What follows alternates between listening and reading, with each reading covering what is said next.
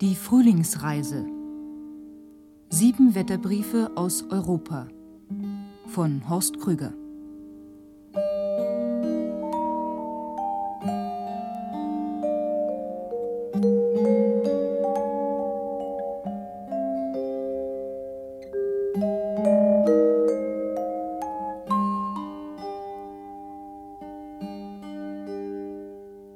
Erster Brief Licht über Portugal, Evora, den 21. März. Meine Liebe, Sie müssen einräumen, dass ich verlässlich bin. Sie wissen doch, ich bin ein Preuße, ich halte mein Wort. Ich schreibe Ihnen jetzt diesen Brief, den ich damals ankündigte. So ganz haben Sie daran nicht geglaubt, nicht wahr? Um ehrlich zu sein, ich auch nicht.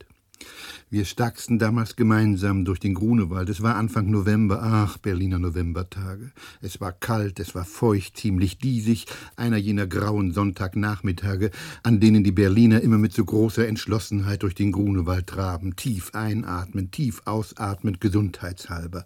Fast schnaubend wie Pferde traben sie. Und während wir beide etwas ratlos vom Grunewaldturm den Fußweg nach Hundekehle suchten, begann ich wie nebenher von diesem Projekt zu erzählen. Sie erinnern sich, ich sprach von der Frühlingsreise, die ich durch Europa plane. Sie als kluge und kenntnisreiche Kollegin schüttelten damals den Kopf. Sie sahen mich etwas misstrauisch und schief von der Seite an. Was für eine verrückte Idee, sagten sie, und ich stimmte zu, bei Gott ziemlich verrückt. Später aber, als wir uns dann in Hundekehle verabschiedeten, Sie standen schon im Bus, der eben abfahren wollte, riefen Sie mir zu, eine entzückende Idee bezaubernd, genau das richtige Thema für Sie. Adieu. Liebe Sibylle, bezaubernd, ich bin nicht mehr so sicher wie unsere Träume doch immer zerrinnen vor Ort. Ich schreibe Ihnen diesen Brief aus Evora, Südportugal. 34.000 Einwohner, 140 Kilometer östlich von Lissabon, eine skurrile uralte Kunststadt nicht weit von Beja, dem NATO-Stützpunkt, auf dem unsere Bundesluftwaffe immer noch übt. Es ist der 21. März, Frühlingsanfang. Ich sitze in unserer vorzüglichen Fürstensuite, die man uns trotz aller sozialistischen Erhebung hierzulande in der exzellenten Posada dos Loyos großzügig einräumte. Ich bin von Barockmöbeln, Lampen und etwas wackeligen Marmortischen umgeben. Ein schweres Fürstenbett mit Baldachin lädt zu feudaler Ruhe ein. Ich denke an Sie, ich denke an Berlin, ob es bei Ihnen jetzt regnet. Hier scheint die Sonne.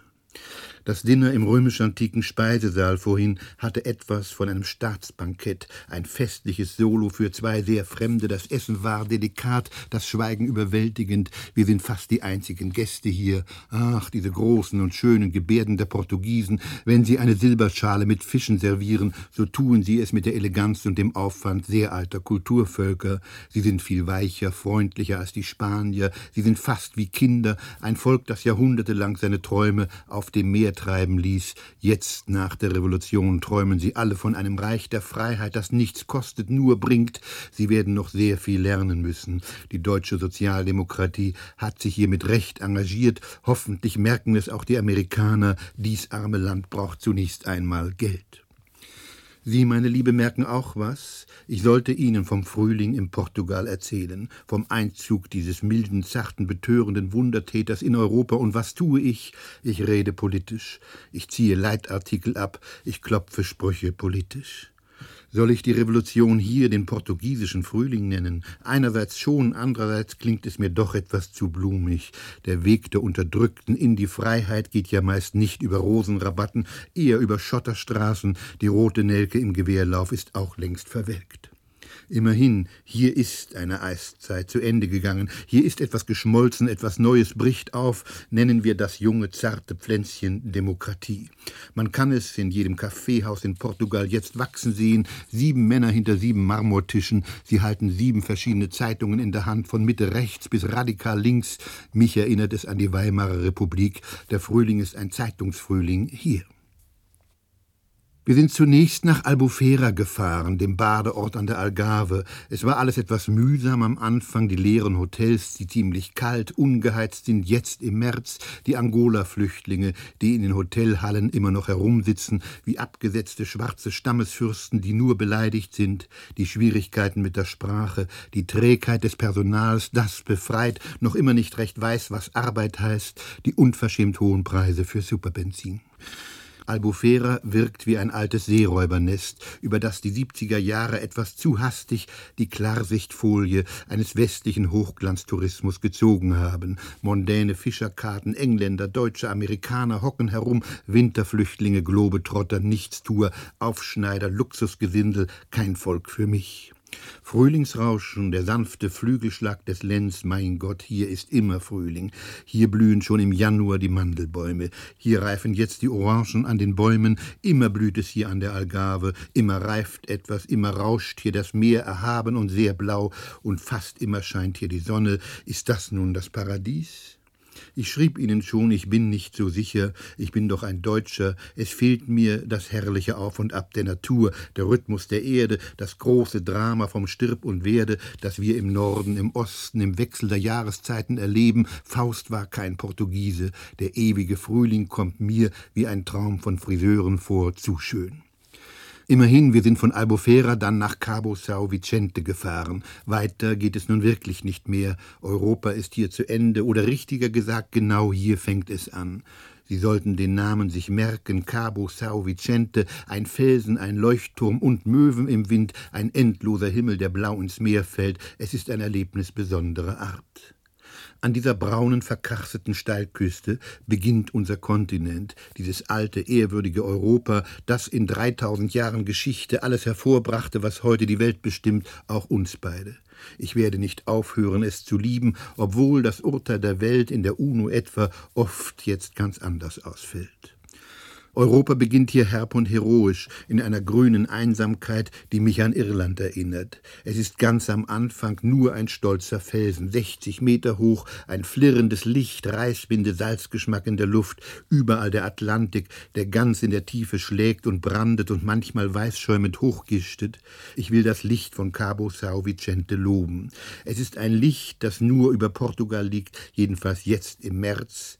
Es ist anders als unser Licht. Es ist auch nicht das harte, gleißende Licht des Mittelmeers, das wir aus Griechenland oder Italien kennen. Das portugiesische Licht ist zart, ist seidig, matt glänzend. Es fällt vom Atlantik her, wie durch bläuliche Schleier sanft gefiltert, in hellen Pastelltönen über die harte Erde, darf ich sagen, ein zärtliches, also ein weibliches Licht, Licht, das zum Träumen verführt. Hier sind die Seefahrer und Weltentdecker Portugals aufgebrochen.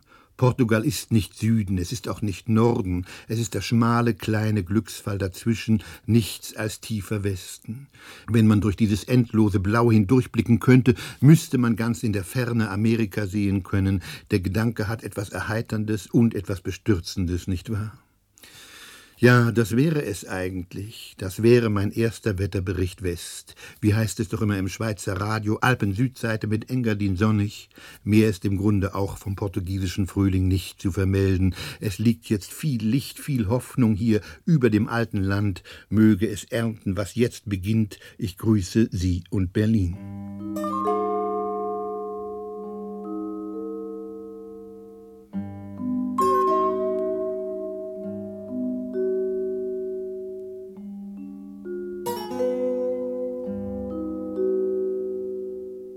Zweiter Brief, die Blumen Andalusiens. Cordoba, den 31. März.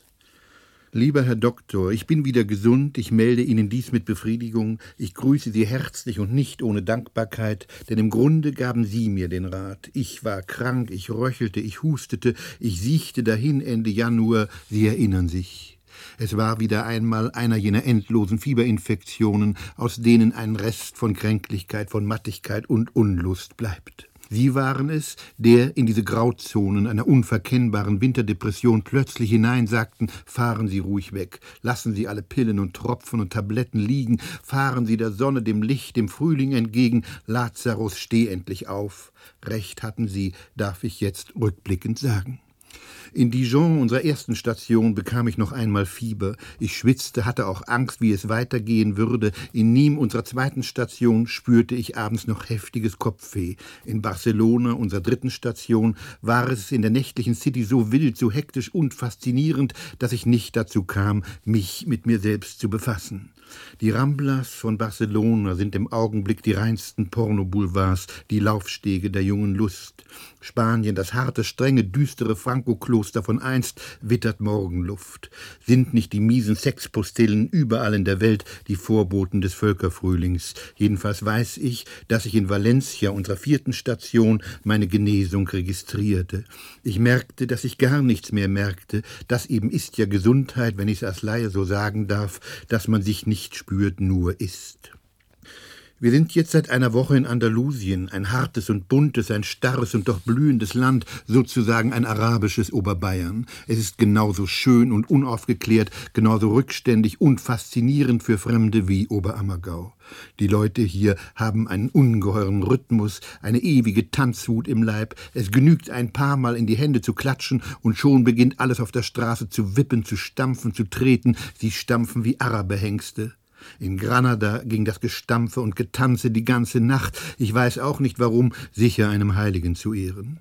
In Sevilla bereitet sich Schreckliches vor. Santa Semana, die Karwoche droht. Obwohl es damit noch zwei Wochen Zeit hat, sind düstere Vorzeichen zu erkennen. Schon schleichen sich nachts hier endlose Bußprozessionen durch die Altstadt. Tausende von alten Frauen ziehen schwarz verhüllt, mit Lichtern in der Hand, hinter einer Muttergottesstatue her und jammern, beten und murmeln. Der reinste Hexensabbat. Die ganze lustvolle Schmerzaufgewühltheit der spanischen Nation feiert hier kurz vor Ostern ihr Gott Gottesdrama ein finsteres Fest. Es wird klug sein, Andalusien vor Gründonnerstag zu verlassen. Ich fürchte, alle Ausfahrtsstraßen aus den Städten werden von Kruzifixen, von Altären, von Särgen und Prachtkatafalken blockiert sein. Ganz Spanien wird hier auf den Knien liegen. Ich fühle mich bedroht. Soll ich nun in Einzelheiten gehen? Soll ich von Algeciras, dem Licht von Tanger, dem Felsen von Gibraltar erzählen? Gibraltar, wussten Sie das, lieber Doktor, lebt genau wie West-Berlin, ist auch eine Insel, ist auch total abgeriegelt vom Umland. Es wird durch britische Flugzeuge versorgt, die DDR heißt hier Spanien soll ich Ihnen von Cadiz erzählen, der alten Hafenstadt tief im Südwesten, und wie wir Juan Carlos dort trafen, den König in Cadiz. Ein unbeschreibliches Kasperletheater andalusischer Provinzgottheiten war da im Gang. Die Admiräle und Generäle und Provinzgouverneure standen wie Pinguine, stolzierten dann schwer dekoriert mit der steifen Grazie von Papageien auf und ab den König erwartend. Ich will lieber des jungen Mannes im Hotel gedenken. Es war morgens, wir gingen eben zum Frühstück und sahen, wie in der Hotelhalle unten ein junger Gast von der Geheimpolizei abgeholt wurde. Er sah so blond, so licht und irgendwie sozialdemokratisch aus. Es konnte nur ein junger Schwede sein. Das ging zack, zack, die dunkle Limousine, zwei graue Mäuse, die noch einmal sein Flugticket checkten, den Jungen ins Auto gestopft, die Koffer dazu und ab ging's zum Flughafen via Stockholm der König in Kaditz, der Hausputz zuvor. Mich hat man auch einmal so hochdramatisch aus Spanien herausgeworfen, 57, das ist sehr lange her. Lieber Herr Doktor, ich schreibe Ihnen diesen Brief aus Cordoba. Wieso eigentlich Cordoba, werden Sie sich zu Hause in Frankfurt fragen. Sie werden es Ihre Gattin fragen, warum ist er von Portugal denn jetzt nach Andalusien gefahren? Verstehst du das, Elise? Lieber Herr Doktor, ich finde das eine sehr intelligente und naheliegende Frage. Sie führt uns auf grundsätzliche Probleme. Ich irre nicht herum, ich taumle nicht wie ein Schmetterling durch den Frühling, wenn's auch so scheinen mag für Uneingeweihte. Wir machen diese Frühlingsreise, wenn ich es so vereinfachend sagen darf, auf wissenschaftlicher Basis, sozusagen in höherer Mission. Ich meine, ich bin doch kein Rumtreiber, kein Autor, der einfach ins Blaue reist. Ich bin also, bevor wir in Frankfurt aufbrachen, zunächst zum deutschen Wetterdienst nach Offenbach gefahren. Ich wollte das mit dem Einzug des Frühlings in Europa ganz genau wissen. Wir Durchschnittsmenschen von heute meinen doch immer, ach, der Frühling, das ist doch kein Thema der Wissenschaft, der kommt doch von selbst und meistens mit Brausen so um Ostern. Frühling lässt sein blaues Band, das reicht dann bis Pfingsten. Weit gefehlt, lieber Doktor. Der Frühling ist ein strenges, ernstes Thema. Mindestens das haben die Meteorologen mit den Germanisten gemein. Sie verstehen es, aus den anmutigsten Gebilden todernste Stoffe zu machen. Stoffe für Doktorarbeiten und Schlimmeres. Ganze Kollektive von Wissenschaftlern sitzen tief gebeugt und vergrübelt über diesem heiteren und fröhlichen Burschen, beobachten, sezieren ihn, stellen vorsichtige Diagnosen, wagen sich sogar in das schwierige Feld der Prognosen vor. Um es kurz zu machen, es gibt diesen nicht hoch genug zu schätzenden Bericht des Deutschen Wetterdienstes Nummer 101, Band 14, mit dem Titel Beiträge zur Phänologie Europas römisch I. Fünf Mittelwertskarten, Erstfrühling bis Herbst, von dem zu Unrecht nicht berühmten Dr. Fritz Schnelle, Offenbach am Main, 1965. Nämlicher weist auf Karte 2 für ganz Europa den mittleren Beginn der Apfelblüte aus. Von den Meteorologen wird nämlich der Frühling nicht nach dem Kalender, sondern nach dem Stand der Apfelblüte festgelegt. Gelder staunen Sie, ich tat es auch damals in Offenbach. Diese Karte ist unser Reiseführer. Es kann uns gar nichts passieren. Wir reisen wissenschaftlich abgesichert. Dr. Fritz Schnelle, unser Reiseführer, hat in zehnjährigen Forschungen nachgewiesen, dass der Frühling exakt am 21. März in der Algarve beginnt. Er ist ein Wandervogel. Zehn Tage später soll er im Raum Malaga eintreffen. Es soll hier in Andalusien eine herrliche Apfelblüte ausbrechen. Ich frage Sie nur, lieber Doktor, haben Sie schon einmal einen andalusischen Apfelbaum gesehen? Gesehen, ich nicht bisher.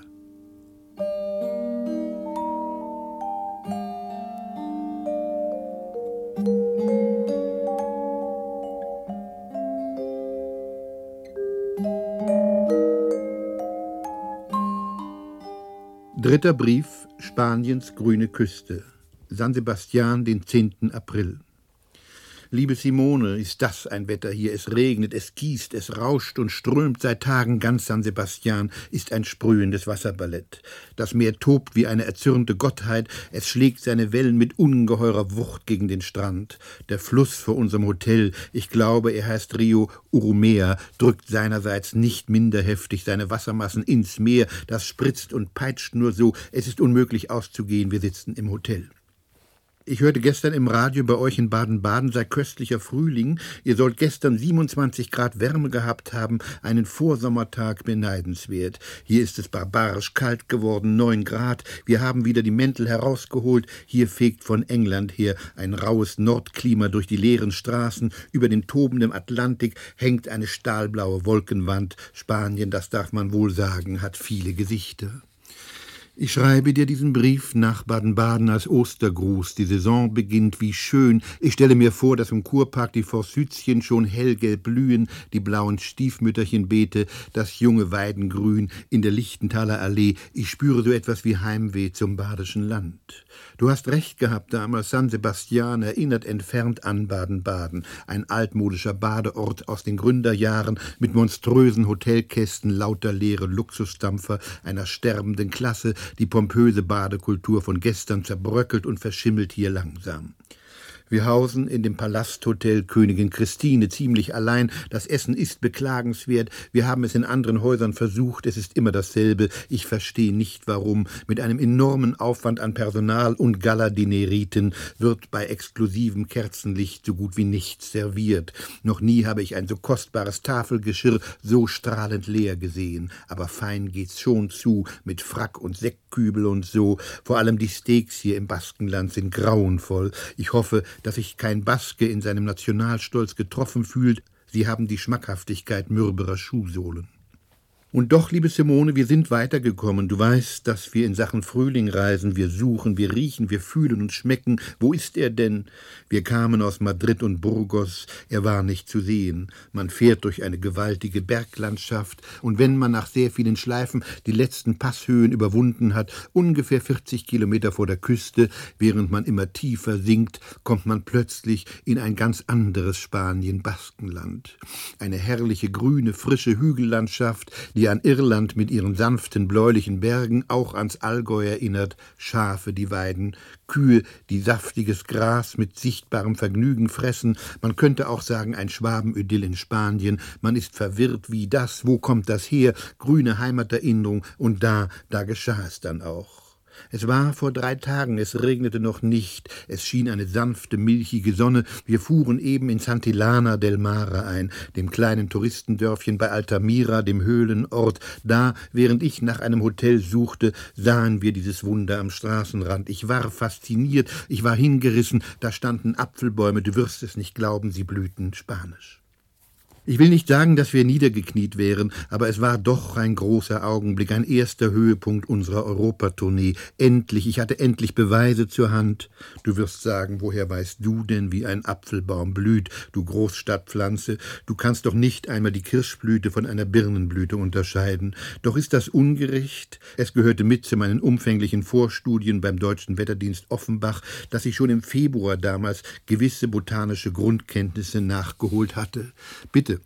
die schöne, kräftige Blüte, die uns für September, Oktober den köstlichen Apfel verheißt. Sie ist bei allem strahlenden Weiß durch einen rosaroten Schein zu erkennen, der zunächst bei der Knospe unter dem grünen Deckblatt, später dann aber auch im Blütenkelch zu erkennen ist. Weißrot ist also die Signalfarbe zunächst, später verliert sich das dann, wie gewöhnlich dagegen die fetten, gelblichen Birnenblüten oder die kleinen, luftigen Kirschblüten wirken. Sie sind keines Blickes wert, wir haben sie immer links liegen gelassen auf dieser Reise.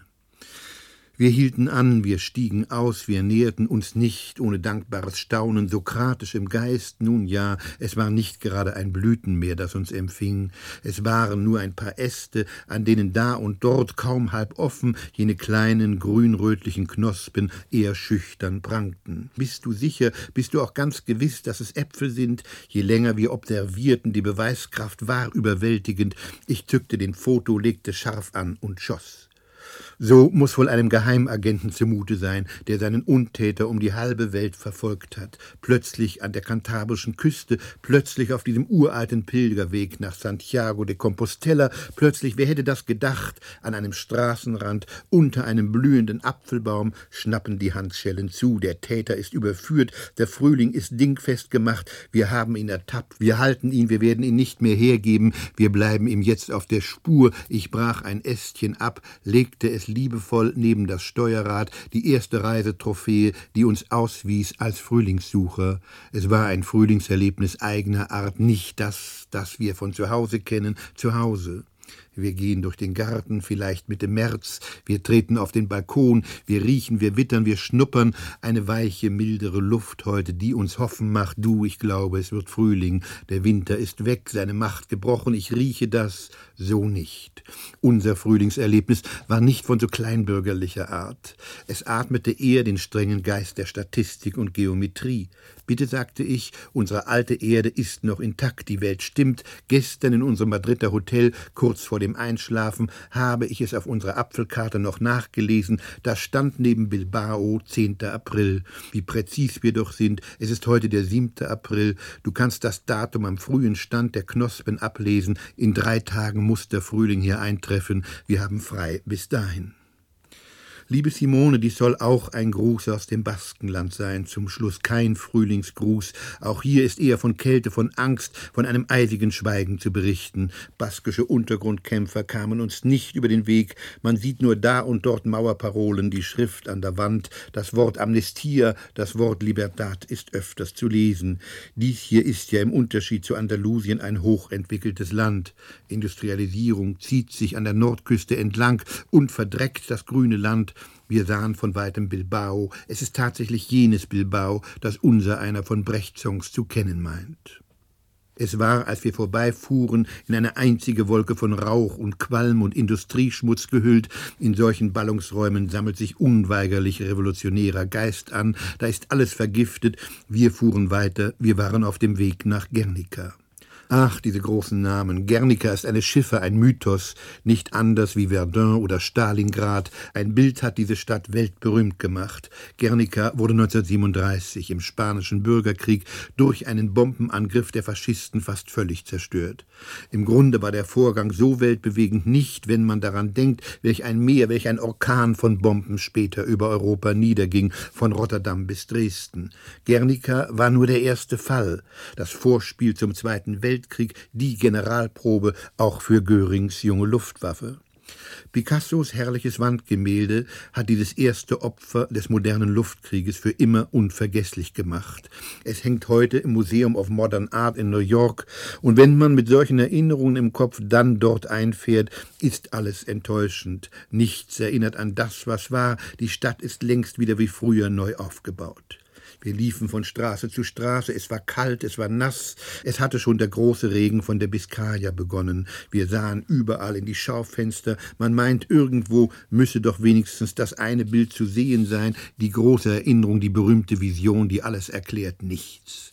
In Guernica ist nichts als der berühmte Stumpf der uralten Eiche zu sehen, unter der früher der baskische Landtag zusammentrat. Guernica gilt noch heute als die heilige Stadt der Basken. Mir sagt das nichts. Wir gingen zum Bahnhof, ein grauer, trostloser Kasten, halb verfallen, alles leer und verödet in diesen Kartagen. Ich setzte mich dort auf die Bank unter dem Bahnhofsschild. Wanderer, kommst du nach Guernica, dachte ich, sage den anderen, da ist überhaupt nichts zu sehen.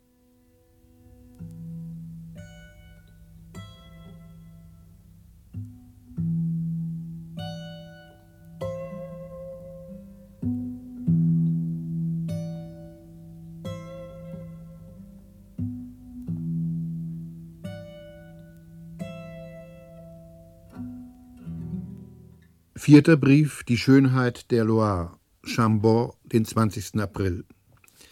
Lieber Freund, endlich ist es soweit, endlich kann ich dir den Brief schreiben, auf den ich lange gehofft habe. Wir sind, wenn ich es recht sehe, jetzt auf dem Höhepunkt unserer Reise. Dies soll also auch ein Brief über Grundsätzlicheres werden, über die Schönheit, die Jugend, den Glanz, den Eros des Anfangs und wie so viel Zauber manchmal auch umkippt in Trauer und frühen Tod. Ist dir bewusst, dass die Schönheit das Sterbliche ist? Wusstest du, dass sich im Frühling die meisten Selbstmorde ereignen? Also kein Hymnus, kein strahlende Frühlingstrompete, obwohl im Augenblick hier ein makelloser Frühling ist. Dies sei eher eine kleine Fußnote zu einem herrlichen Vers. Wer die Schönheit angeschaut mit Augen, ist dem Tode schon anheimgegeben, wird zu keinem Dienst auf Erden taugen, wer die Schönheit angeschaut mit Augen. Platen, der alte Intimfeind von Heine, hat das geschrieben, vier Zeilen, die blieben, vier Zeilen aus einem Werk, das versunken vergessen ist, zu Recht, vermute ich. Es ist heute der 20. April. Wir wohnen in dem kleinen, sehr intimen Hotel Saint-Michel, direkt gegenüber diesem Zauberschloss der Loire, Chambord genannt. Hier im Tal der Loire ist jetzt ein Frühling im Gang wie gemalt von den französischen Impressionisten. Es flimmert und glitzert alles im silbrigen Morgenlicht. Es ist angenehm warm, der Himmel blau. Die Loire ist ein sehr breiter, flacher Fluss mit hellen Sandstränden, bisweilen kleine Inseln und Sandbänke im Wasser, mit einem Satz ein Anglertraum für Franzosen. Weiden bücken sich tief ins Wasser, Pappeln strecken sich hoch ins Licht, Birken stehen im jungen Grün. Und dann unser Reiseziel, unsere Zielgruppe sozusagen, unsere Apfelbäume, die, die wir in Portugal immer suchten, im Wörterbuch vor allem, die, die wir in Andalusien nicht fanden, die, deren Ahnung uns erst bei den Basken zuteil wurde. Hier stehen sie rum, massenhaft Landwirtschaft und in Plantagen, das wird wohl alles im scharfen Calvados-Schnaps enden. Was machen die Apfelbäume an der Loire im 20. April? Ich als beauftragter Beschauer, als halbamtlicher Phänologe teile dir verlässlich mit, sie blühen, sie blühen ungemein reich, ja verschwenderisch, ihr Blütenstand ist genau richtig, nicht mehr knospenhaft, auch noch nicht zu sehr erblüht, jede Blüte sagt, jetzt ist Frühling, und ich bestätige das. Es ist ein rauschhaftes Licht, es flimmert und zittert in den Baumkronen weiß, jedes Mal, wenn man an einen solchen Apfelhain kommt, ist es, wie wenn man verrückt würde, man möchte empor, hinaufsteigen, fliegen, man möchte wie Euphorie und immer höher ins Licht, dem Äther entgegen. Die ganze Natur legt jetzt für einige Wochen ihr schönstes Kleid an. Sie lockt und wirbt mit allen Reizen der Sinnlichkeit. Sie leuchtet, sie duftet, sie strahlt. Hohe Zeit, Hochzeit wird jetzt gemacht. Der Frühling ist ein einziger Werbetrick unserer alten Mutter Erde. Ihr Werbemittel heißt Schönheit, ihr Werbeziel die Zeugung. Die Natur will sich fortpflanzen, das ist es. Im Grunde geht es um die Erhaltung der Art, aber wie? Mir fällt das bei der Jugend immer auf. Früher sprach man von Adoleszenz, heute vom Teenageralter. Diese ganz kurze Reifungsphase der Mädchen, der Jungen, sagen wir zwischen 17 und 23. Sie sind eigentlich alle in diesem Augenblick spätpubertären Erwachens von diesem erotischen Reiz der Blühphase bestimmt. Sie sind schlank, zart, ihr Körper ist jetzt vollkommen. Sie sind oft strohdumm, aber wunderschön für ein paar Jahre. Der ganze Charme des Anfangs, des Aufbruchs liegt noch über ihren Gesichtern. Gerade die Unreife macht ihren Reiz. Eros war ein Knabe. Da ist alles noch offen, nicht festgelegt, nur Erwartung, nur Hoffnung, nur Frage an das Leben. Was wird es bringen? Es ist so, denke ich, man muss nicht. Der Mensch muss keineswegs erwachsen und reif und richtig vernünftig werden. Die Jugend hat ihre eigene Wahrheit. Ach, diese Gesichter der Erwachsenen, der älteren Menschen, der sogenannten Erfolgreichen im Leben. Wie oft habe ich sie gesehen, beobachtet, die, die sich morgens um sieben in der Straßenbahn drängen, die, mit denen wir mittags um zwei in einem Warenhauslift in den fünften Stock fahren, die, die des Abends hinter ihrem Mercedes-Stern am Steuerrad so rabiat nach Hause drängen, aus ihren Gesichtern spricht meist Enttäuschung, Verfehlung, missratener Traum. Das fängt alles so leuchtend und hoffnungsfroh an mit 17. Und wenn sie dann 40 oder 50 sind, was blieb? Fast nichts. Der Traum der Jugend ist ausgeträumt, die scharfen Züge um die Mundwinkel, Verbitterung, die vielen Falten um den Hals, das Alter. Das Alter steigt über den faltigen Hals ins Gesicht. Das Doppelkinn, die schöne Kontur ist hin. Der eine ist dick, der andere spindeldürr, der eine ist aschgrau, der andere krebsrot geworden, täglich werden die Haare weniger.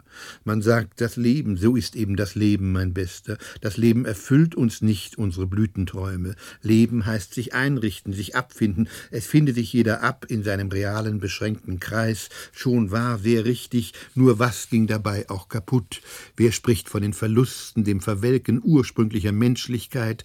Das Leben ist ein Unterwerfungsakt, ziemlich grausam. Da wollte einer Schauspieler werden mit 17 und sitzt dann mit 50 als Oberinspektor im Postamt 2. Er wartet nur noch auf seine Pensionierung, also den Tod. Das Mädchen, das einmal vom Film träumte, sitzt später 40 Jahre in einem Anwaltsbüro als Sekretärin. Sie ist oft krank, sie geht dann auf Rente mit 60. War das also das Leben, ihr Leben? Ich frage ja nur. Nein, man muss nicht. Ich wiederhole, es muss nicht jeder erwachsen und ganz traumlos werden. Die Jugend hat ihren eigenen Reiz. Es gibt diese ganz natürliche Nachbarschaft von Jugend und Tod. Schönheit, die sterben will, da bricht etwas ab, da weicht etwas aus, es will nicht hinein in den kruden Dreck unseres wirklichen Lebens.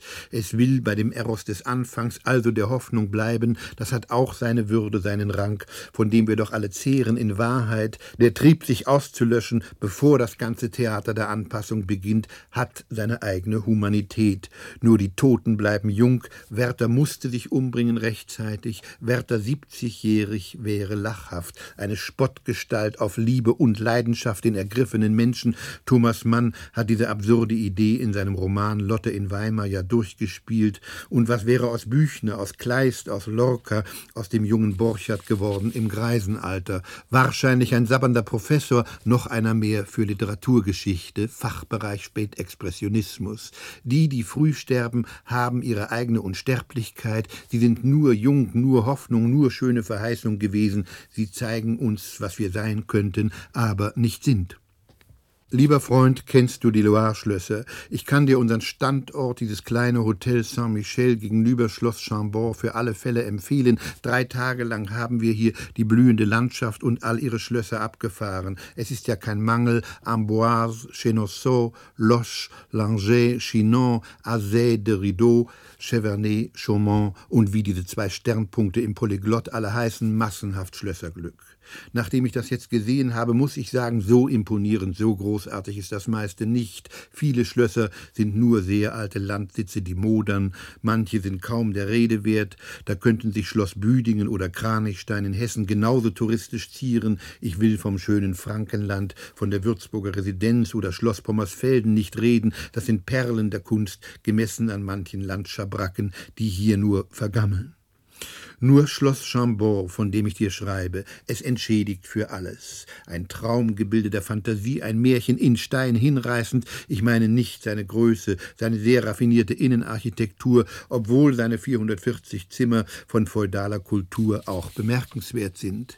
Ich meine seine Dachkonstruktion. Ich habe so etwas Bizarres und grotesk Absurdes noch nie gesehen. Von seiner halben Höhe ab wird das Schloss ganz von seiner schwerlastenden Dachkonstruktion bestimmt. Das Dach ist mit unzähligen Türmen, Giebeln, Kaminen und neuen Häusern oben so überladen, dass es dort eine Stadt für sich bildet, eine komplette Loire-Stadt, auf dem Dach ganz eng zusammengedrückt, von weitem sieht es aus, als wenn da die Reste eines Gelages lauter Rotweinflaschen gestapelt stünden. Doch ist der Fantasie freie Bahn gegeben, man kann darin auch eine festliche Versammlung von Riesengästen oder einen Zauberwald, die glänzenden Rüstungen von vielen Rittern sehen, im Abend Abendrot ist es, wie wenn dort ein Märchentheater begänne. Des Nachts wirkt es geisterhaft, auch beängstigend. Das Wort ist ja vollkommen verbraucht und untauglich. Ich will es trotzdem sagen, Zauber. Chambord wirkt wie ein Zauberschloss. Man muss immer hinsehen, man ist nicht mehr frei. Magie und Bandstrahl hat dich getroffen, Fantasie des Absurden, du bist von der Schönheit geschlagen. Lieber Freund, jetzt bin ich noch einmal bei meinem Thema. So ein Schloss ist natürlich völlig sinnlos vom Standpunkt reifer und praktischer Vernunft. Die Gewerkschaften würden heute seinen Bau nicht zustimmen, das bin ich sicher. Franz I. hat es 1519 trotzdem gebaut. Es war nie eine Residenz. Es stand meistens leer, nur gelegentlich wurde es zu Jagdausflügen besucht. Auch Ludwig XIV. war in seiner langen Regierungszeit nur neunmal hier. Ludwig XV. hat es schließlich dem Marschall Moritz von Sachsen Sachsen geschenkt, der ließ seine zwei sächsischen Reiterregimenter davor exerzieren, lauter Verlegenheiten. Im Etat Frankreichs war Chambord ein glatter Blindgänger, eine Fehlinvestition. Eine herrliche Blüte, die nie etwas trug, nie reif wurde, nie fruchtete. Sie ist vollkommen zwecklos gewesen, nur schöner Traum wie die Jugend. Ist das nicht der Frühling? Für ein paar Wochen sind wir wie Eros, wir blühen und dann.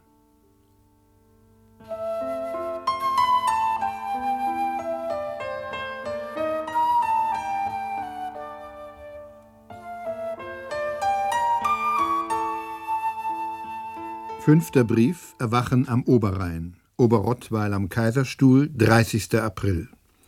Sehr geehrter Herr Professor, ich weiß, ich bin Ihnen längst diese Rechenschaft schuldig. Sie haben mich Ende Februar in Ihrem Haus beim Deutschen Wetterdienst in Offenbach so ausführlich und streng beraten. Es ist heute der 30. April, zwei Monate später. Es kommt mir viel länger vor, es kommt mir wie eine Ewigkeit vor, als ich damals im Stande vollkommener Unwissenheit unter Ihre sehr ernsten Augen kam. Ich erinnere mich an die vielen Bücher, Karten, Statistiken, Mappen und Tabellen mit interessanten Verlaufskurven, von denen Sie umgeben waren, Ihre Wissenschaft eine Burg, die ich nie nehmen würde, mir war das klar. Sie waren sehr zurückhaltend, eher skeptisch, als ich mein Anliegen vortrug. Sie meinten stirnrunzelnd, dies sei eine sehr heikle und komplexe Mission, die ich übernommen hätte, ob ich denn keine Meteorologen mit auf die Reise nehme, wie ich das alles schaffen wolle, ohne wissenschaftliches Team und Gerät, welche Messgeräte ich denn schon besäße. Ich war richtig verschüchtert. Sie führten mich damals kursorisch in die Grundlagen der Phänologie ein. Ich erfuhr nicht ohne Staunen, dass es diese hochinteressante Wissenschaft von den Erscheinungen eben, die Phänologie, gibt, die die Wachstumsereignisse und Wachstumsphasen der Pflanzenwelt in Europa heute beobachtet und präzis verarbeitet in sehr eindrucksvollen Landkarten. Die Landwirtschaft des EG-Raumes weiß es ihnen zu danken. Ich lernte so markante Entwicklungsphasen wie Blattentfaltung, Blüte, Fruchtreife, Laubverfärbung und Laubfall fein säuberlich zu unterscheiden. Ich wurde belehrt, wie kritisch dabei Witterungselemente wie Temperaturen, Niederschlag, Strahlung, Sonnenschein, Wind, Luftfeuchtigkeit zu berücksichtigen wären. Lauter Selbstverständlichkeiten dachte ich aufmüpfig, heimlich im Hinterkopf. Nur komisch, dass die Wetterpropheten trotz ihres imponierenden wissenschaftlichen Aufwandes so kümmerliche Ergebnisse erzielen auf ihre Wettervoraussage im Radio, ist im Ernstfall doch kaum Verlass, oder? Der Frühling. Sie belehrten mich, dass er ein Wandervogel sei. Ich hatte das geahnt. Ich fand das lustig, ein liebenswerter, leichtfüßiger Geselle, ziemlich unzuverlässig, ein Luftikus fast wie ich. Ich meine, wie alle Literaten, gemessen an ihrer strengen Zunft. Ein Wanderbursche, der irgendwo aus dem Süden kommt, pfeifend und singend zuweilen. Ich dachte an Bozen, Meran, Florenz, vielleicht auch Sizilien weit gefehlt. Sie, Herr Professor, führten mich mit Ihrem großen Zeigestock an diese Karte 2 des zu Unrecht nicht berühmten Dr. Fritz Schnelle, Beiträge zur Phänologie Europas, mittlerer Beginn der Apfelblüte. Sie ist mir inzwischen so lieb und teuer geworden, sie ist fast zerfleddert.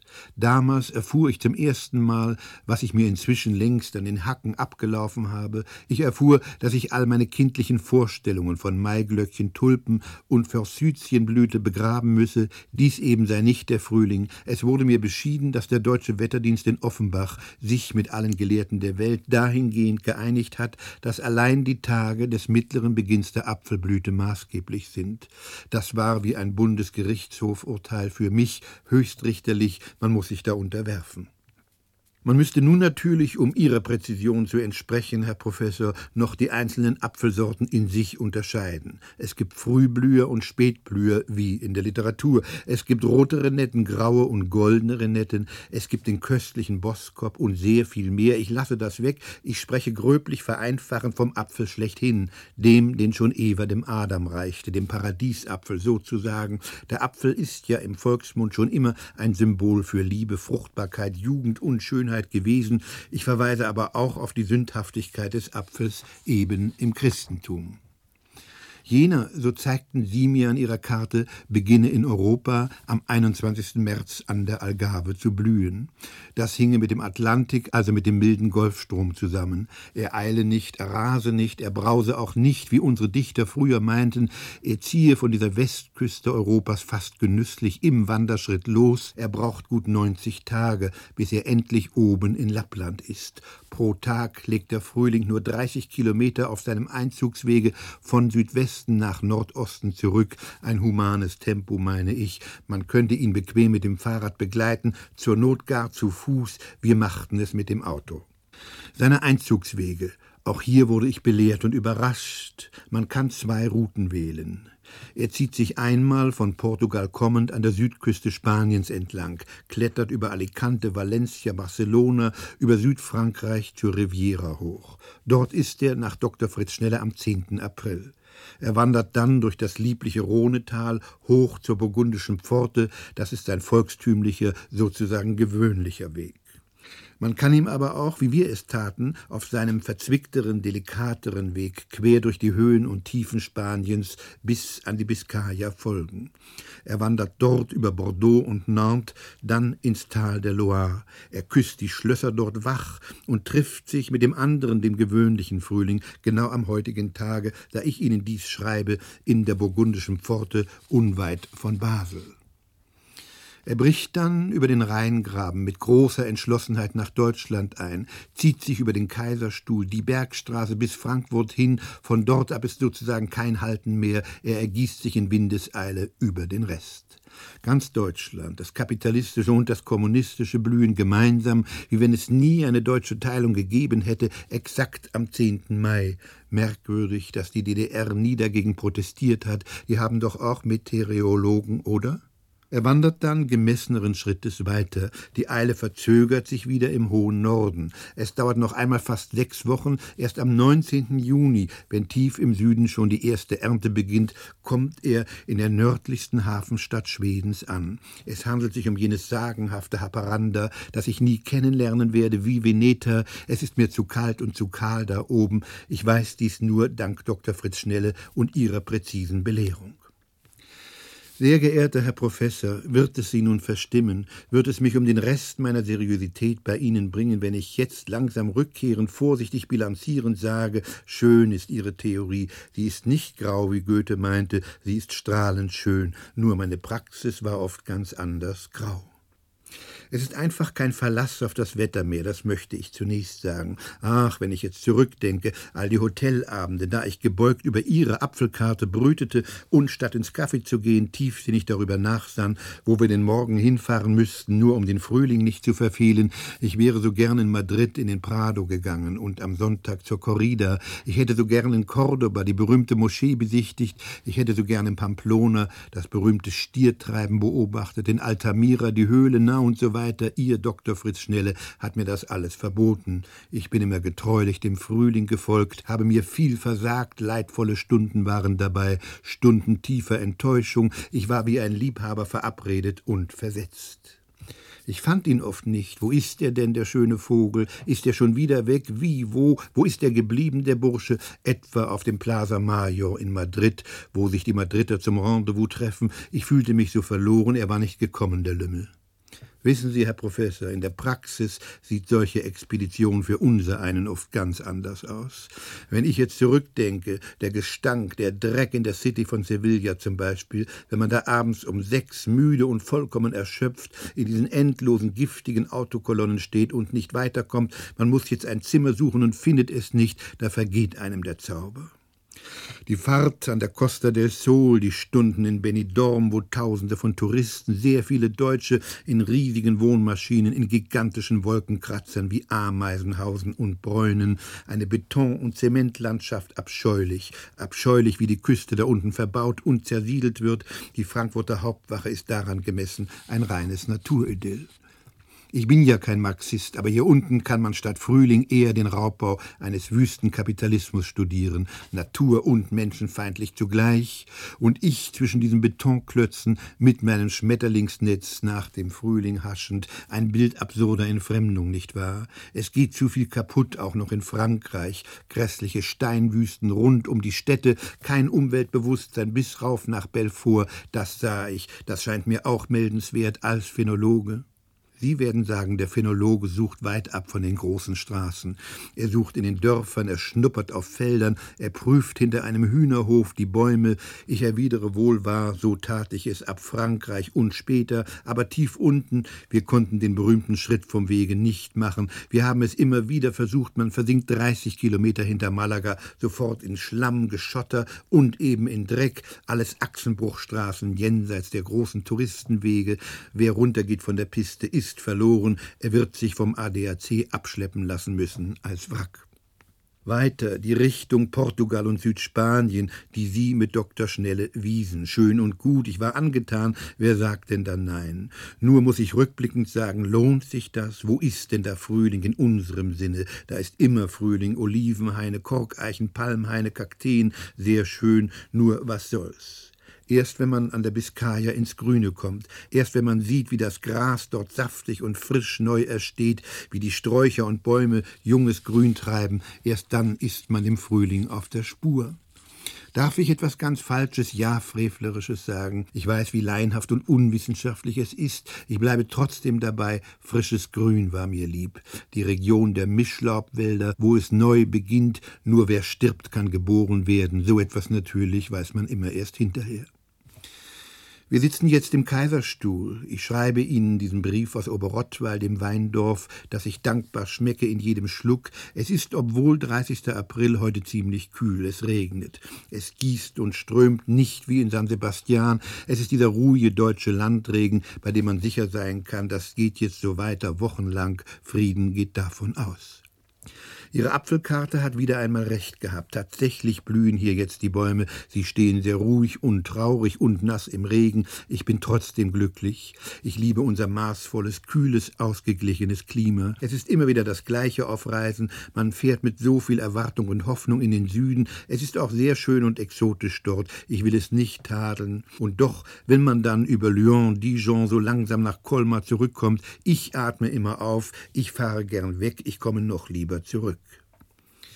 Ich bin eben ein Deutscher, ein hoffnungsloser Germane. Ich meine, im Grunde geht nichts über den Wechsel der Jahreszeiten bei uns, der oft voller Tücken ist, mit Glatteis im Februar und meiner Wintergrippe. Ich fühle wie Faust, ich liebe den großen Rhythmus der Erde, dieses Stirb und Werde, wie man sagt. Es klingt vielleicht etwas großartig, aber ist doch in uns Verwandlung und Wechsel ist das Geheimnis des Lebens. Ich schrieb es schon einmal aus Portugal, die ewige Sonne ist doch ein Traum für Friseure, zu schön für uns Menschenkinder. Es ist gut, wenn es im Sommer heiß ist und brennt. Es ist gut, wenn das alles im Herbst dann noch einmal aufleuchtet, noch einmal zum rotgelben Lodern kommt und dann sanft zerfällt. November Tristesse. Auch das Dunkel ist Leben. Das Leben kommt aus der Nacht. Wir alle kommen aus dem dunklen Mutterschoß gekrochen. Es ist gut, wenn dann der Winter mit viel Schnee und klirrender Kälte kommt und nur wer im im Frost, in kahler Winterlandschaft wirklich froh, kann dann den Frühling, warum soll ich es jetzt nicht sagen, das Wunder der Auferstehung erleben, vom Eise befreit, na und so weiter, Faustmotive, Ostergefühle. Was ist das? Das Leben erwacht. Du siehst ja, das Leben, das weg war, kommt jetzt zurück. Du bist nicht tot, du wirst leben. Es geht weiter mit dir und der Welt. Das ist für mich der Frühling. Darf ich es so schlicht und unwissenschaftlich sagen? Sehr geehrter Herr Professor, ein Gruß aus dem kalten und nassen Kaiserstuhl nach Offenbach.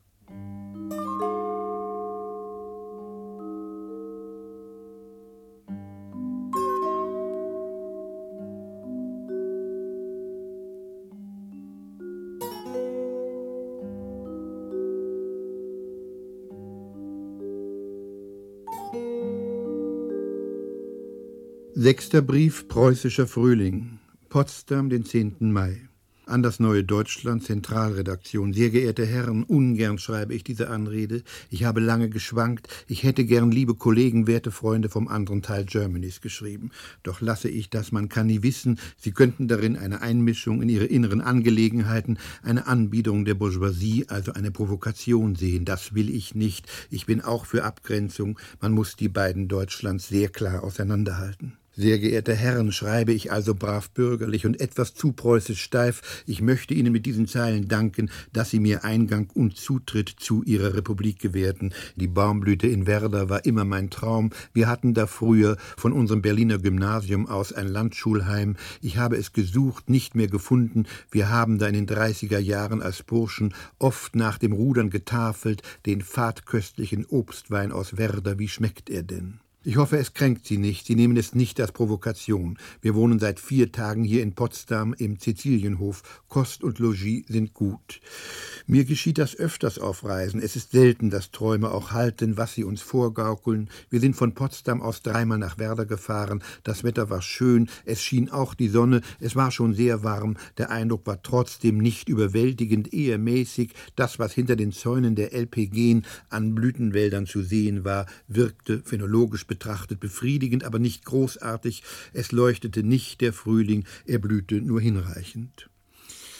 Ich würde mir nun selbst widersprechen, wenn ich jetzt sagte, das eben kommt vom Sowjetsystem. Ich stellte ja fest, wenigstens das Blühen der Blüten ist, selbst unter strengster Berücksichtigung marxistischer Kategorien, kein Klassenphänomen. Natürlich blühen bei ihnen die Bäume nicht anders als anderswo. Es hängt, meine ich, mit der Landschaft der Erde, dem Geist der Region zusammen. Unsere liebe alte Mark Brandenburg, Preußens strammes Herz, ist halt etwas spröde und kärglich. Es mag unsere Vorgeschichte hinzukommen. Wissen Sie, wenn man so tief aus dem Süden kommt wie wir, vom Mittelmeer und vom Atlantik her, kann Werders Licht den Reisenden nicht eben blenden. Die Sonne hält sich in Grenzen wie die ganze Republik. Der wildzärtliche Geist des Eros, das lodernde sich verströmen, Pans Stab und Stunde waren ja niemals die Stärke der Preußen. Der Stab im Tornister war es eher, obwohl ich weiß, dass manche preußischen Prinzen dem Geist der Antike huldigten, Reste von preußischem Klassizismus Klassizismus zeugen noch heute davon. Auch Kleist war ja eigentlich ein Dichter aus Frankfurt Oder und Hellas zugleich. Immerhin, wir konnten uns überzeugen, dass die Apfelbäume in Werder sehr ordentlich beinahe stramm stehen und tun, was sich laut Wetterdienst jetzt am 10. Mai für sie schickt. Sie blühen, sie werden den LPG ihre Früchte planmäßig erbringen, so hoffe ich. Und sonst, wieder fühle ich mich gehemmt, darf ich es trotzdem sagen, dieses schöne alte Haveldorf Werder schien mir ziemlich heruntergekommen. Ich hatte es ganz anders als Erinnerung im Kopf. Es war schwierig, ein ordentliches Restaurant zu finden. Ich weiß, es gibt sie, nur haben sie immer geschlossen oder Ruhetag heute oder sind so überfüllt oder man muss mit der Bedienung so lange warten, bis man von selbst wieder geht. Wir liefen über die Insel. Es gibt fast nichts, das in diesem alten Ausflugsort wirklich einlädt zu bleiben. Die alte Frau vor der Kirche, die wir schließlich fragten, wo man sich hier nun erquicken könne, im Geist und im Magen, und die etwas klapprig und kopfschüttelnd zu uns sagte, wirklich, man muss sich ja schämen, hier zerfällt alles und war doch früher so schön. Sicher hatte sie Unrecht, sehr geehrte Herren, sicher sieht sie das Ganze vom falschen Klassenstandpunkt aus, ich erwähne es nur. Vielleicht war es auch unser Fehler. Im Leben ist ja fast alles eine Beleuchtungsfrage. Die DDR, darf ich es so vereinfachend zusammenfassen, ist eigentlich kein Frühlingsthema, obwohl ich wohl weiß, wie sehr die junge Saat des Sozialismus bei Ihnen sprießt. Ich bin am liebsten im Spätherbst in Ihrer Republik Novemberlicht, das alles die sich verwischt, auch mit zarten Nebeln verklärt, spätes Laub, das am Boden liegt und irgendwie süßlicher riecht, schöner verwest als bei uns in mehr sozialistischer Ausgeruhtheit, wenn Sie wollen. Natürlich ist das meine ganz private Optik. Sie spiegelt den Verfallsstand und den Fäulnischarakter der imperialistischen BRD und ihrer Bourgeoisie. Was sonst? Ich rieche diese Fäulnis, ich liebe sie. Nur aus Verwesung kann Leben entstehen, doch lassen wir das. Nehmen Sie es mit Fassung hin, sehr geehrte Herren. Ich will es Ihnen ganz preußisch direkt und ungeschminkt sagen. Gerade im Frühling spürt unser einer von draußen kommen die enge und steife Verklemmtheit Ihrer Republik zu massiv. Sicher ist sie so stickig gar nicht, aber Frühling, wissen Sie, der, den ich jetzt begleitet habe, sechs Wochen lang von Portugal ab, er hat etwas von luftiger Weite, von Bewegung, von dauerndem Unterwegssein an sich. Er ist ein Wandervogel, der die Freiheit liebt. Im Mai merkt man in Potsdam einfach zu sehr, die Wucht ihrer Staatsgrenzen. So etwas Bösartiges mag der Frühling nicht. Er ist gewöhnt, sich frei zu bewegen. Man riecht zu viel Enge und Kleinkariertheit im Mai bei ihnen. Ein ungeheurer Provinzgeruch liegt immer noch über der Republik. Rotpreußischer Beamtenmief. Wer wird hier die Fenster öffnen?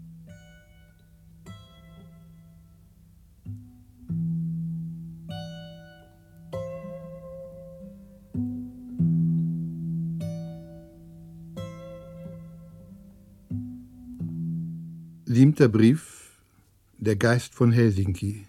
Helsinki, den 2. Juni. Liebe Sibylle, es wird Sie überraschen, von mir noch einmal einen Gruß zu bekommen. Ich schrieb Ihnen aus Portugal, aus Evora, den ersten Gruß am 21. März. Ob er Sie je erreicht hat, Sie sollen jetzt auch meinen letzten Frühlingsgruß bekommen, meinen Abschiedsgruß. Dies freilich soll kein Brief mehr sein, nur eine Ansichtskarte, ein letztes Lebenszeichen des sehr erschöpften Frühlingssuchers. Ich bin recht ermattet, werden Sie es mir glauben, wir sind zwölftausend Kilometer mit dem Auto gefahren.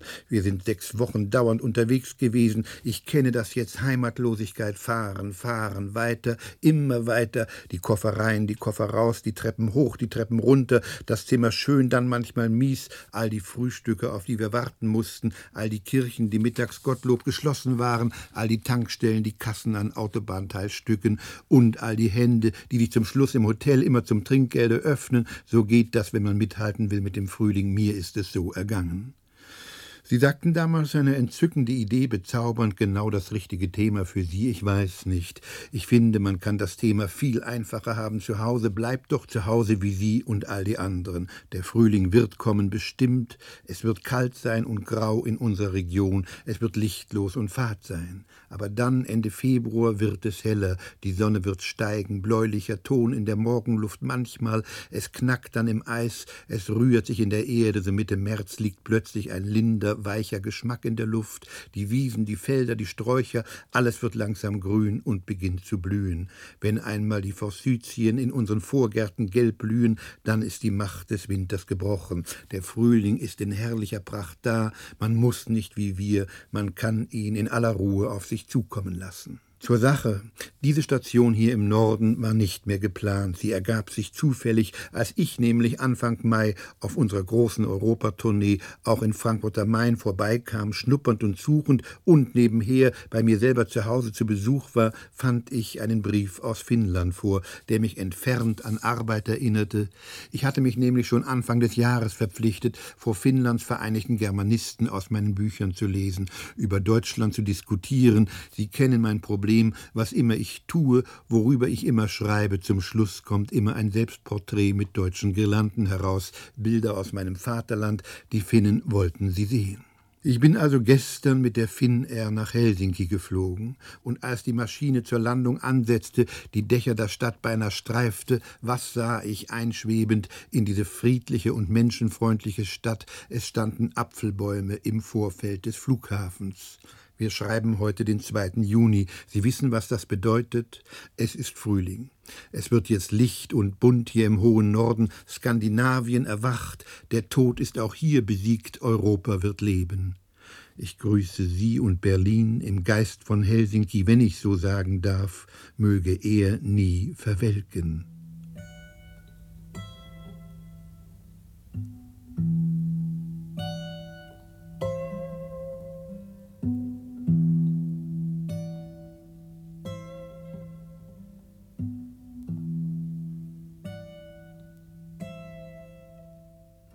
Die Frühlingsreise. Sieben Wetterbriefe aus Europa. Von Horst Krüger. Es sprach der Autor. Ton Jürgen Wolf. Schnitt Sonna Schröder. Assistenz Bernd Hasenecker. Regie Klaus Lindemann.